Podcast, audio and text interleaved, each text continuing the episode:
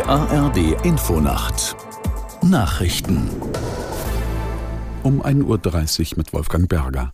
Nach dem Ja zu Beitrittsverhandlungen mit der Ukraine und Moldau hat die EU weitere Sanktionen gegen Russland auf den Weg gebracht.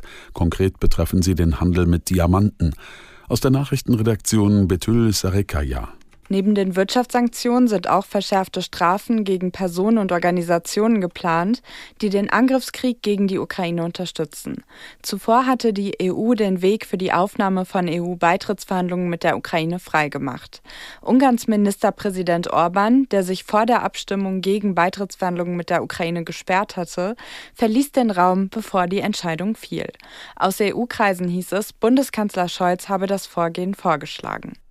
Nachdem deutsche Sicherheitsbehörden offenbar einen Anschlag der palästinensischen Terrororganisation Hamas vereitelt haben, hat sich Bundesinnenministerin Faeser geäußert. Die SPD-Politikerin dankte den Ermittlerinnen und Ermittlern. Aus Berlin Dietrich Karl Meurer. Die Festnahme von vier mutmaßlichen Mitgliedern der Terrororganisation Hamas zeige, dass die Sicherheitsbehörden äußerst wachsam sind und konsequent handeln. Dankbar zeigte sich auch Bundesjustizminister Marco Buschmann von der FDP. In Berlin und in den Niederlanden wurden insgesamt vier mutmaßliche Mitglieder der radikal-islamischen Terrororganisation Hamas festgenommen. Sie sollen nach einem unterirdisch angelegten Waffenversteck gesucht haben. Die Waffen sollten für mögliche Anschläge auf jüdische Einrichtungen Verhandlungen bereitgehalten werden.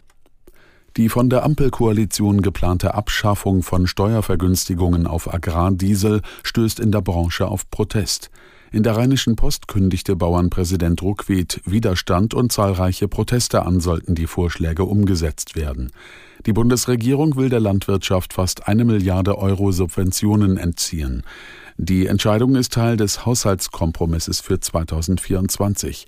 Bisher können sich landwirtschaftliche Betriebe die Energiesteuer für Diesel teilweise zurückerstatten lassen. Der bayerische AfD-Landtagsabgeordnete Daniel Halember gibt mit sofortiger Wirkung alle Parteiämter zurück. Er wolle so Schaden von der AfD abwenden. Halember droht ein Parteiausschlussverfahren. Die Bundes-AfD fordert seinen sofortigen Rauswurf.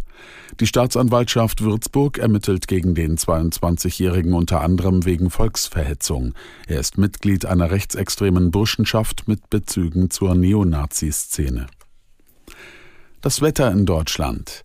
Meist bleibt es trocken, im Nordwesten zeitweise Regen oder Schneeregen, an den Alpen andauernder Schneefall plus 4 bis minus 1 Grad. Tagsüber wechselhaft, in der Mitte im Osten und im Süden zeitweise, zeitweise etwas Regen, teils Schneeregen, im höheren Bergland Schnee, im Norden überwiegend trocken bei 2 bis 9 Grad.